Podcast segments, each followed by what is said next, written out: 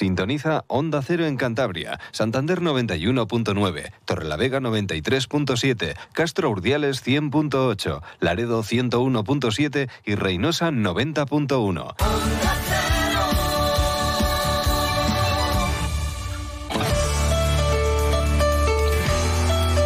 Cantabria en la Onda. Deportes con Fran Diez. Onda Cero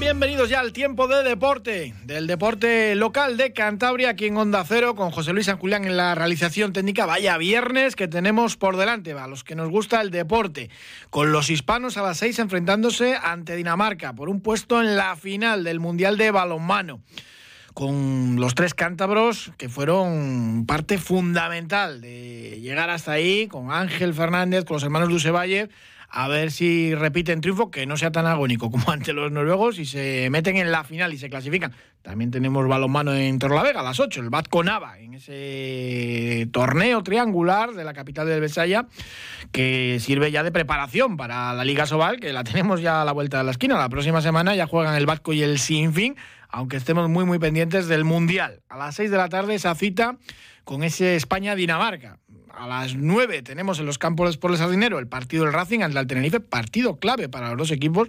Yo creo que son algo más que tres puntos, porque si el Racing pierde, pues seguramente se meta en puesto de descenso otra vez.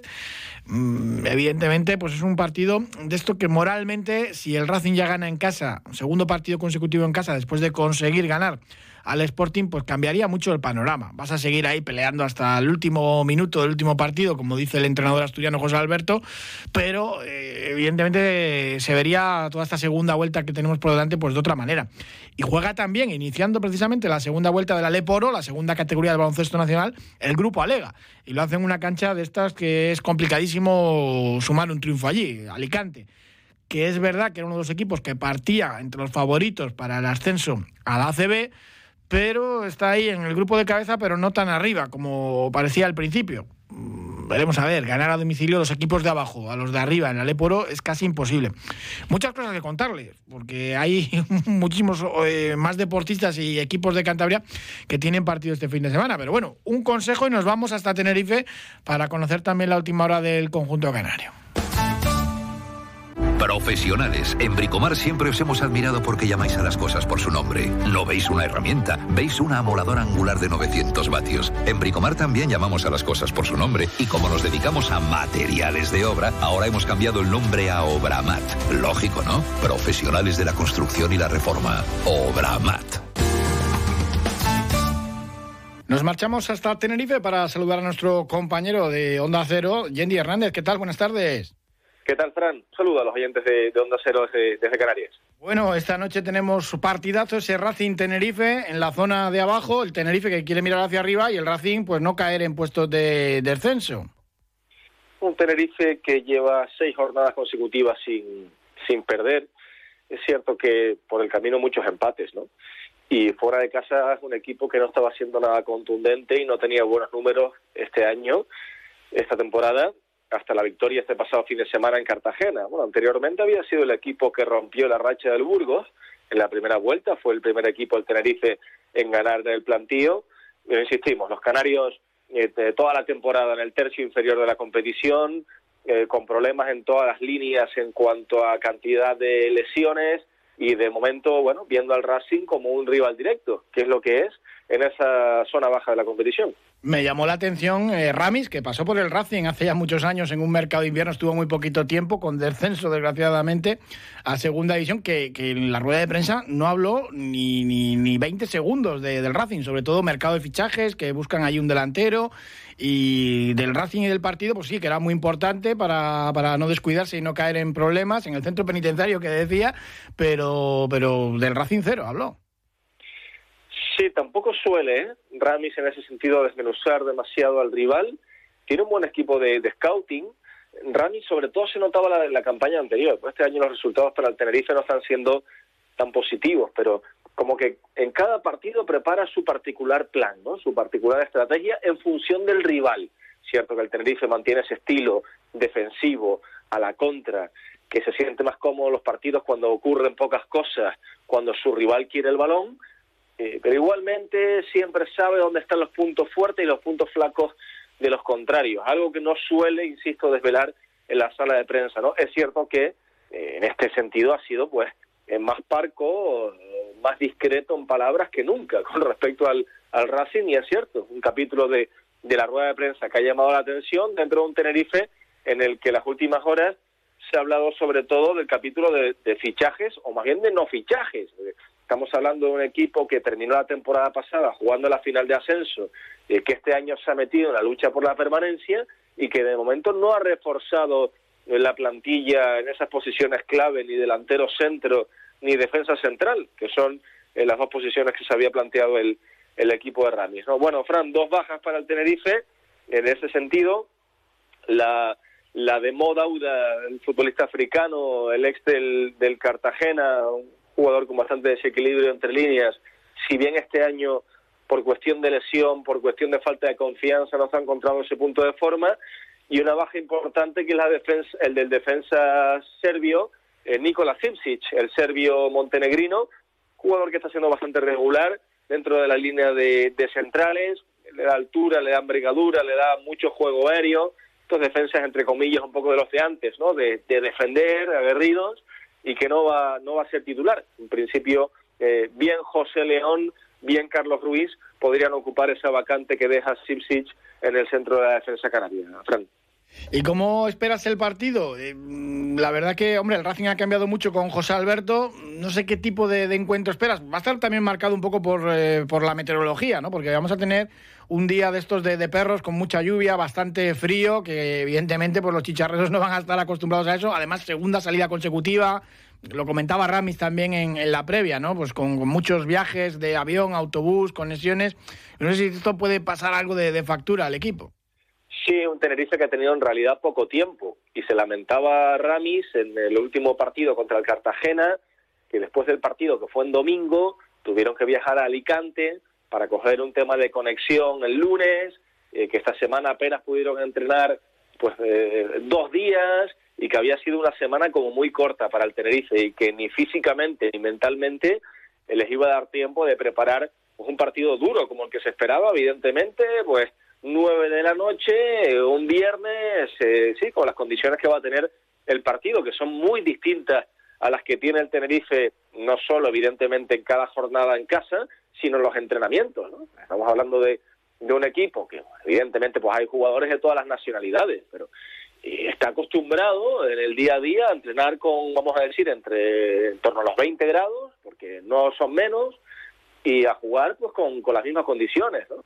Eh, y entrenar en campos bastante secos habitualmente y las condiciones pues son muy diferentes y también había que preparar eh, ese tipo de, de matices, ¿no? Hasta los utilleros. Comentaba que tenían que estar al corriente de, estas características. Un partido muy diferente para el Tenerife en ese sentido, una semana eh, muy corta y sobre todo con esa sensación, Fran, de que el Tenerife a priori puede firmar el empate. Puede jugar a especular, puede jugar a esperar, eh, viene de una serie de partidos, insisto, sin perder. Ahora ganó el último partido fuera de casa en Cartagena y un poco de, esa doble salida. Cartagena-Santander, hacer media inglesa, cuatro puntos. El Tenerife, tal y como viene la temporada, evidentemente lo firma de cara al encuentro de esta noche. Y además eso le puede venir hasta bien porque el nuevo Racing de José Alberto no especula, mm, es muy vertical y es fácil también eh, pues bueno, ganar la espalda a los centrales racinguistas por ese estilo de juego de, intentar presionar arriba. Así que ahí sí que tiene una ventaja el, conjunto de Tenerife. Sí, se va a sentir muy cómodo porque jugadores que pican bien entre líneas como Sashua, el inglés, ya lo verás, el dorsal 10, te va a gustar.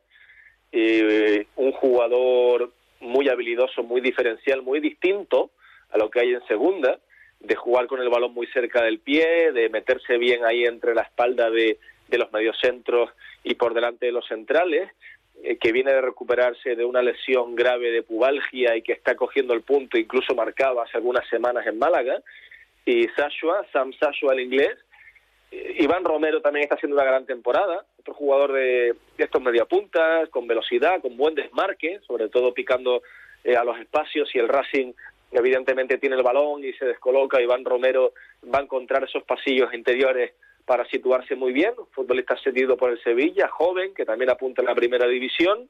Veremos qué sucede también con Enrique Gallego, el veteranísimo delantero, el ex de Osasuna, de, de Getafe, de Extremadura, ya en la cuesta final, o cuesta un poco abajo también de su carrera, eh, un jugador de estos eh, corpulentos, grandes, muy de segunda división, ¿no? Y que este año está teniendo poco gol. El último fin de semana fue suplente. bueno, lleva cuatro, lleva cuatro goles. Ya nos gustaría a nosotros tener un delantero con cuatro goles, Yendi. Sí, bueno, en cualquier caso, no sé si son dos de penalti de los cuatro para Enrique Gallego, pero bueno, sí, eh, no está teniendo el, tipo de año que tuvo la campaña anterior. Fue un delantero muy dominante, muy referente y hasta de los mejores dentro de la categoría. Y bueno, pues físicamente también ha caído bastante esta temporada en Enrique Gallego. En cualquier caso, ha hecho eh, pocos partidos Bueno, Curiosamente, el de la ida en el Eleodoro contra el Racing fue de sus mejores partidos, fajándose ahí con, con Germán Sánchez, ¿no? Es este tipo de jugadores, Enrique Gallego, de también de, de hacer faltas, de cuerpear de ganar algún balón dividido, pero insisto, este año no está siendo ese delantero que intimide en cuanto a cantidad y, cifra de goles, ¿no? Y luego en el centro del campo, pues dos jugadores clásicos en la categoría, como son Aitor Sanz y José Ángel Jurado, seguramente van a formar esa eh, pareja de mediocentros y a partir de ahí, bueno, Tenerife que estoy convencido que va a esperar que le va a entregar la pelota al Racing, que va a esperar sus ocasiones con velocidad y que va a intentar hacer el partido largo. Incluso no descartar que, que lo busque con, con los cambios, ¿no? refrescando en la segunda parte. Y bueno, si el partido avanza empatado, igualado, bastante equilibrado, el Tenerife, con algún cambio al final, también Ramis lo ha hecho en algún partido, puede intentar buscar la sorpresa en los minutos finales. Me ha recordado el partido de la primera vuelta que fue hasta la fecha el peor encuentro que hizo el conjunto santanderino en, lo que va de temporada, horrendo, con un Germán que terminó expulsado.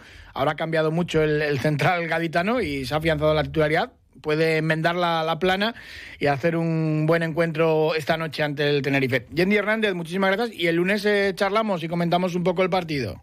Muy bien, un abrazo, un saludo a los oyentes de Onda Cero.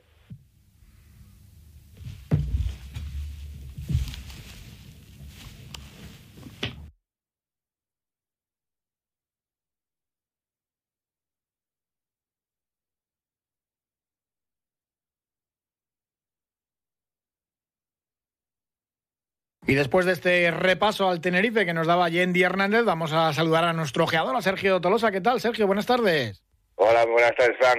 Bueno, a ver si al Racing no le pasa demasiada factura la derrota en Mendizorroza 3 a 0, la primera derrota de la etapa de José Alberto y toca recuperarse en casa, ¿no? Que ha sido durante toda la campaña el punto más flojo del Racing, no lo fue ante el Sporting, a ver si seguimos por esa buena línea y esa buena dinámica en el Sardinero. Sí, la verdad es que fue un poco más por el resultado que por lo que se vio en el terreno de juego, pues un varapalo lo, lo vivido el otro día en, en Vitoria.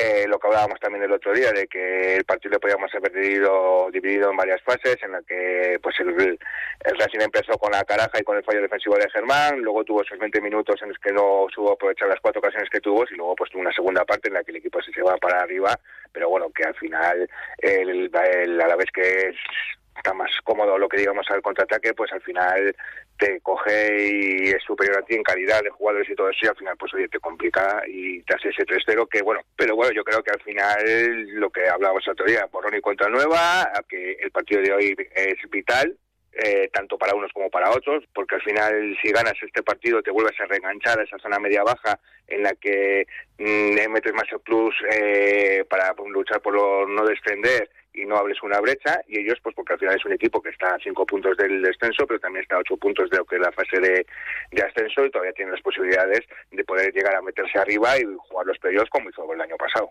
En principio tampoco se espera que José Alberto haga ninguna revolución en el 11.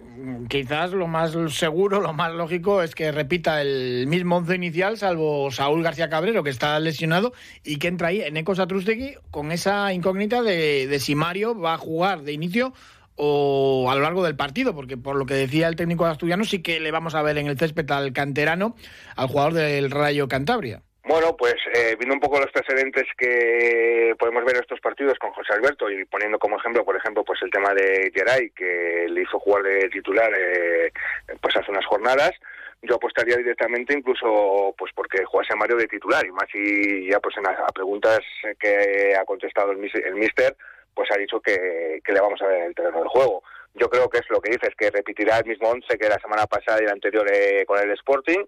eh, para excepción de que pues esa incógnita que tenemos con Mario o con Satustegui. Yo realmente a Satustegui tampoco le defino lo que es el otro día. Si encima pues arrastras molestias pues ya la otra opción pues para no ser titular y luego sobre todo pues porque el Tenerife es un equipo que le gusta mucho eh, meterse atrás y esperar para seguir al contraataque y luego es que tiene gente lo que es muy rápida en lo que son las bandas y luego lo que es en la punta de ataque. Por lo tanto pues eh, al final vamos a necesitar gente que una de sus mejores eh, cosas sea la velocidad.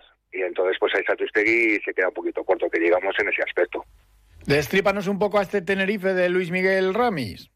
Bueno, pues es un equipo que es un sistema claro, juega 1-4-4-2, eh, es un equipo con unos jugadores con mucha experiencia en lo que es en segunda división, o sea, eh, por destripar un poco, pues sería en portería Juan Soriano, que ha jugado todo, su segunda temporada ya en Tenerife, y bueno, pues acumula más allá de 115 partidos lo que es en segunda división. Luego la línea de cuatro de atrás eh, van a tener la baja de su central titular, y va a sustituirle en ese puesto José León, pero bueno, es un chico que no ha jugado tanto, pero bueno, lleva más de 100 partidos en Segunda División A, canterano del Real Madrid, y luego también compasado en el Alcorcón. Fue internacional siete veces con la Sub-19. El compañero de saga que estará con él será Sergio González, que sí será habitual, con 25 años, eh, luego después lleva 77 partidos en segunda, canterano del Cádiz y tercera temporada en Tenerife. Los laterales serían para el veterano Nacho Martínez en banda izquierda, que bueno, le conocemos de que su experiencia estuvo ahí en Valladolid y Rayo Vallecano, ha jugado siete temporadas en primera división y luego pues es un jugador que se incorpora muchísimo al ataque y de eso ya lleva tres asistencias. En la banda derecha veremos a Jeremy Mellos, el francés, que le ha ganado la partida lo que es a Buñuel, segunda temporada en Tenerife. Para los dos medios centros que digamos eh, defensivos serían eh, dos medios centros ya con eh, veteranía, como es Aitor Sainz, 38 años, lleva un gol, nueve temporadas lo que es en Tenerife y tres en Oviedo, pues le hace acumular más de 330 partidos lo que es en segunda división, con lo tanto experiencia le sobra al equipo en esa faceta. Y luego su compañero de medio campo, eh, José Ángel Jurado, eh, con 30 años, procedente del Alcorcón, pasó también por el Cartagena y bueno, pues ha pasado por varias canteras de equipos de primera división como son Betis, Villarreal y Almería. También cuenta con más de 100 partidos en segunda división, con lo que te hace que nerviosos no se van a poner que digamos en el centro del campo. Fijo que el delantero centro va a ser, uno de los dos va a ser Enrique Gallego, veterano, ya 36 años, un chico que recordamos que explotó ya pasado los 30 años eh, para jugar lo que es en primera división, pasó por el Huesca, Getafe, Osasuna y bueno, su mayor calidad, bueno, lleva cuatro goles, dos asistencias, pero bueno, es un chico de 1,90, muy fuerte, eh, no porque mide 1,90 no tiene velocidad, sino que además es que utiliza muy bien lo que es el cuerpo y es un peligro, un peligro constante para los centrales del equipo rival. ¿Que le puede acompañar en la delantera del centro? Tengo las dudas de que pueda ser eh, Iván Romero, que es un chico que llegó al final del mercado, eh, de 21 años, está seguido por el Sevilla, lleva ya tres goles, dos asistencias. A mí me gustó mucho en segunda B porque es un jugador que junto con Raúl el del Mirandés, que estaba en el Betis, eh, fueron pues los máximos goleadores durante dos temporadas, lo que era en la segunda división B, y bueno, que tiene bastante futuro, y entonces tengo la duda si jugará él o bien jugará Borja Garcés, que estaba en el punto de mira de salida de los delanteros que tiene el, el Tenerife está seguido por el Atlético Madrid, lleva tres goles, pero bueno, el otro día fue el que marcó el gol de la victoria en Cartagena, el 0-1, y bueno, pues igual era la recompensa de la titularidad y luego ya para las bandas, eh, pues si en caso de equivar pues no juegue arriba, que también puede jugar en banda izquierda o banda derecha, pero bueno, yo apostaría por el Ari Zorrilla, que ya está recuperando su mejor versión desde una lesión que tuvo al inicio de temporada, ya lleva cuatro goles, y el banda derecha sería bien para Teto Martín, que es un chico que acaba de salir de la cantera, eh, 21 años, lleva ya tres goles, está sentando muy bien la categoría y le ha quitado el puesto, pues por ejemplo, a Waldo, que es un chico que era uno de los mejores fichajes que en teoría había hecho este año el Tenerife, ya que, bueno, pues el año pasado explotó con el Valladolid en, en primera división y al final pues eh, le ha quitado la titularidad. Y luego pues también tenemos ahí en la recámara que puede salir Sasoa que es el chico este de que juega en Atlético Baleares la promoción con el Racing y que bueno también se puede habituar lo que es a ambos bandas incluso lo que es a la media punta. Un equipo mm, veterano un equipo con mucha experiencia en lo que es en segunda división y luego sobre todo la dinámica que trae de que en enero pues por ejemplo eh, de los tres partidos que ha jugado ha ganado uno han faltado los otros dos con Málaga y Ponferradina, pero es que luego también viene con una buena dinámica de diciembre, donde nos encontramos que en Liga tampoco perdió ningún partido, consiguiendo dos empates con el Villarreal y Andorra y una victoria contra el Alavés. Lo único que al Tenerife le pueda pasar factura, pues eh, que sea el segundo partido consecutivo lejos de la isla, mm, la meteorología también, porque va a hacer frío, ellos no están acostumbrados cosas de ese tipo, ¿no? Veremos a ver también qué asistencia presentan los campos después del Sardinero, porque aunque se ha hablado mucho esta semana de que se han vendido muchas entradas, luego no sé yo si, si la gente va a acudir o no en cuanto empiece a llover y, y llegue el temporal. Sí, la verdad es que el partido de hoy trae muchos hándicaps. Eh, sobre todo para el Tenerife, pues porque al final eh, ya se quejaba Ramis a lo largo de la semana de que eh, había no entendía que por qué había jugado domingo en Cartagena y volvía a jugar un viernes en Santander con la dificultad que conlleva pues para un equipo de las Islas Canarias y los desplazamientos.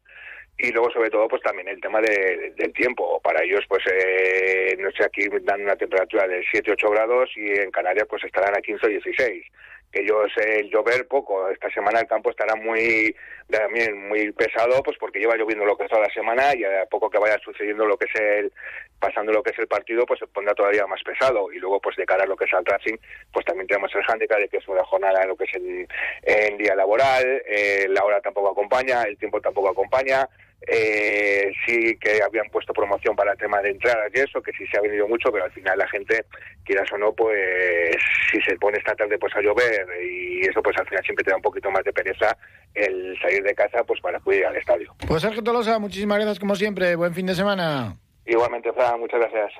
En segunda RFF, los tres equipos cántabros juegan el domingo. La gimnástica, el primero a las 12, domingo a las 12 ante el Oviedo Vetusta, que ahora mismo ocupa la primera posición de permanencia en este grupo primero de la segunda RFF. Ceci Fernández, el entrenador de los gimnásticos, valoraba la llegada de creo que es un fichaje estrella. Lo comentábamos el lunes, Dani Sotres, el portero cántabro, que va a defender la portería de, de la gimnástica y están negociando con Cristian Fernández, ahora conocido ya en los últimos años por Bolaño, el exjugador del Real Oviedo, que se ha desvinculado del Fuenlabrada. Buenos fichajes para una gimnástica que está cerquita de los puestos de promoción. Con los mismos puntos que el Avilés, si gana el Oviedo Vetusta, pues podría entrar en esas eh, posiciones. Escuchamos a Ceci Fernández. Pues de, de Dani Sotres hay, poco que decir, ¿no? Su trayectoria, su trayectoria está ahí, es internacional en todas las categorías hasta su 21, eh, ha jugado en, primera, en segunda, en segunda división B, ¿no? y además llega en, una edad eh, perfecta para competir, ¿no? que son 29 años. Bueno, es cierto que, es por algo feo, por, el tema de, amigo, ¿no? de, esa lesión que, le puede apartar un tiempo de los terrenos de juego, pero bueno, lo recibimos con los brazos abiertos. Eh, espero que, que, nos dé todo, todo, lo que, lo que él, todo lo que él tiene dentro, ¿no? Y, y nada, junto a Jorge y amigo, pues tener una, una portería de, de máximas garantías. El Rayo Cantabria juega el domingo a las 5 en Asturias ante la Unión Popular de Langreo, que está en puesto de descenso. El Rayo Cantabria también, cinco partidos sin ganar, con cuatro derrotas y un empate. Está en crisis el equipo de Ezequiel Loza. Escuchamos al técnico de Santaña. Bueno, a ver, la reflexión es un poco lo que nos viene pasando en las últimas jornadas, ¿no? Eh, el equipo trabaja mucho, eh, se deja la vida en el campo y somete al rival. Yo creo que, que, conseguimos empatar, que era lo más difícil, y después teníamos el partido para ganarle y, el rival no salía de su área y en una llegada aislada pues eh, cometemos un error defensivo y se nos ponen otra vez por delante. ¿no? Entonces, bueno, eh, el equipo al final trabajó hasta el final, hizo todo lo que pudo para, para conseguir ese, ese, empate, conseguir darle la vuelta al marcador. No pudo ser, pues hay que seguir a por el siguiente partido. ¿no? Yo creo que nuestra obligación es trabajar todos los partidos eh, hasta el final, como estamos haciendo, y trabajando así las cosas van a llegar porque los chicos están desarrollando el juego muy bien, están trabajando con muchísima intensidad, con balón hacen las cosas bien, llegamos al área muchas veces, sin balón conseguimos que el rival no nos llegue eh, en muchas ocasiones al área, más bien en pocas, el otro día en tres veces nada más nos han llegado a nuestro área y han conseguido dos goles, tienen mucha eficacia los rivales, la están teniendo, pues tenemos que seguir trabajando para, que, para mejorar todo eso y para, y para que nuestros chicos sean mejores cada día, que ese es nuestro trabajo. ¿no? Creo que, que hay que ser positivos, que hay que darles sobre todo confianza, quitarles presión, porque no tenemos presión ninguna, nuestra obligación es jugar lo mejor que podamos y ser lo mejores que podamos en cada partido, lo estamos siendo y, tenemos que ir a por el próximo rival, a ser mejores que ellos, a merecernos la victoria y a conseguirla. ¿no? Esos detalles, intentar ajustarlos para conseguir esa victoria. No hay presión, pero el Rayo Cantabria que ocupa ese puesto de promoción de permanencia. Está en descenso el Laredo, que tiene además una salida difícil al Estadio Ruta de la Plata para enfrentarse al Zamora, que es séptimo clasificado, domingo a las cinco y media con estreno de entrenador. Iñaki Zurimendi, el técnico vizcaíno que se va a sentar en el banquillo del Laredo. Bueno, pues contento, animado para ver si, si somos capaces de, intentar que, que mejoren un poquito los resultados y, que el club sobre todo consiga eh, los objetivos propuestos. Si no, no estaríamos lógicamente aquí. a la mayoría de los jugadores conozco, sobre todo los veteranos, todos aquellos que tengan más de 23, 24, conozco perfectamente en los distintos equipos. Es una plantilla que, empezó bien y bueno, por diversas circunstancias no, no, entiendo tan buena imagen en cuanto a se le ve al equipo anímicamente bien, le he visto intenso además. Bueno, vamos a ver si, si hay algún proceso, se puede, bueno, por dar con esa tecla que, haga cambiar una dinámica, que entiendo que es lo que, lo que busca la directiva ahora con, al llamarme a mí, bueno, a cambiar de entrenador, cuando ya optan por esa opción de, de, cambio de entrenador, pues entiendo que, porque las sensaciones que a mí me da el, equipo, sinceramente, son, son más bien positivas. Eh, sí que estos dos últimos partidos en casa pues dejan ahí esa, eh, esa pega, pero hay que buscar la reacción y eso es lo que se habrá buscado. Como todos los viernes nos vamos hasta la asesoría y gestoría Illón en la Avenida de la Constitución número 4 de Muriedas y en la calle Industria número 15 del Astillero para saludar a Margarita Illón. Buenas tardes. Hola, buenas tardes. Bueno, que estáis eh, realmente ocupados con el cierre del año fiscal ahora mismo. Pues sí, la verdad que es un mes para nosotros bastante ajeteado. Terminamos el día 20 las retenciones. Ahora para el día 30 hacemos todo el cierre del IVA y prácticamente con eso cerramos ya el año 22 de las empresas.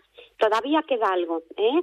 que no se olviden todos aquellos que hayan tenido clientes proveedores de más de 3.000 euros, no solo para las empresas, las comunidades de vecinos, todas las asociaciones, incluso deportivas, siempre que hayan acumulado durante el año algún cliente o proveedor de 3.000 euros, tienen también que declararlo, que no se le olvide. Y, por supuesto, el cierre contable de las sociedades que tenemos que hacerle en el mes de marzo para legalizar todos los libros en abril. Pero bueno, lo principal ya lo hemos terminado y es un buen momento para recapacitar el año anterior que han tenido y cómo deben de afrontar el 23, que es muy importante. Siempre lo decimos, hay que tener profesionales y de confianza, sobre todo, fundamental a la hora de, de gestionar una empresa, un negocio. Pues sí, desde luego. Nosotros nos hemos encontrado con empresas que estaban cotizando en Hacienda de una manera que luego cuando han venido les hemos asesorado de otra diferente, les es mucho más rentable. Hay que hacer números, hay que estudiar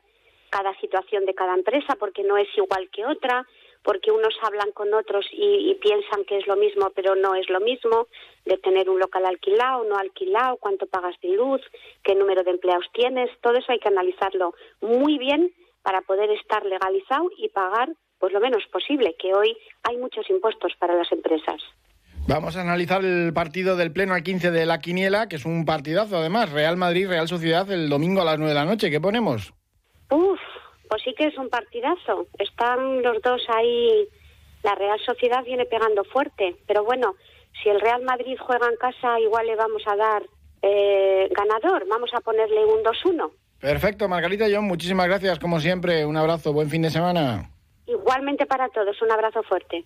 Y el Grupo Lega juega también hoy viernes a las 9 menos cuarto en Alicante, una de las canchas de más complicadas, de uno de los favoritos, David Mangas, entrenador de los torlaveguenses. Un rival complicadísimo, que, está jugando muy bien, que, está creciendo como equipo, que, bueno, vamos a tener que, dar lo mejor de nosotros mismos para tener poder competir y llegar con opciones de victoria allí al final del, del partido sabiendo que delante pues, eh, hay una plantilla potente, bien entrenada y, que sabe muy bien lo que hace. Vienen de, ganar a, Castellón, de ganar a Andorra, que, no es, que no es algo fácil y bueno, pues vamos a tener que, estar muy concentrados para, intentar poner las mayores dificultades y, poder llegar con opciones de, de ganar al final del partido. El volei textil juega mañana sábado a las seis y media en Teruel, que es el tercer clasificado. Los de Cabezón siguen penúltimos en la Superliga Masculina de Voleibol. Lo tienen complicado. Ya saben que el domingo arranca la segunda fase de la temporada para el Mazabi Independiente. A las 12 reciben en San Román al Zarao. Ayer charlábamos con Tristán Mocimán. En ciclismo, Miguel Ángel Fernández, el ciclista cántabro del BH, ha conseguido ganar su primera etapa como profesional en Gabón. El el ciclista del Liaño, pues bueno, de mucha felicidad por ese triunfo. Que tenemos también a Adrián Rodríguez, que terminó en el puesto 31 después de la jornada de hoy. Bajar de cabeza, 133 kilómetros por hora. En el Skeleton resulta espectacular. Pues bueno, buen puesto también para Adrián. El domingo vuelve a competir. Muchísimas gracias por habernos acompañado. Les contamos todo lo que suceda en el deporte de Cantabria el lunes.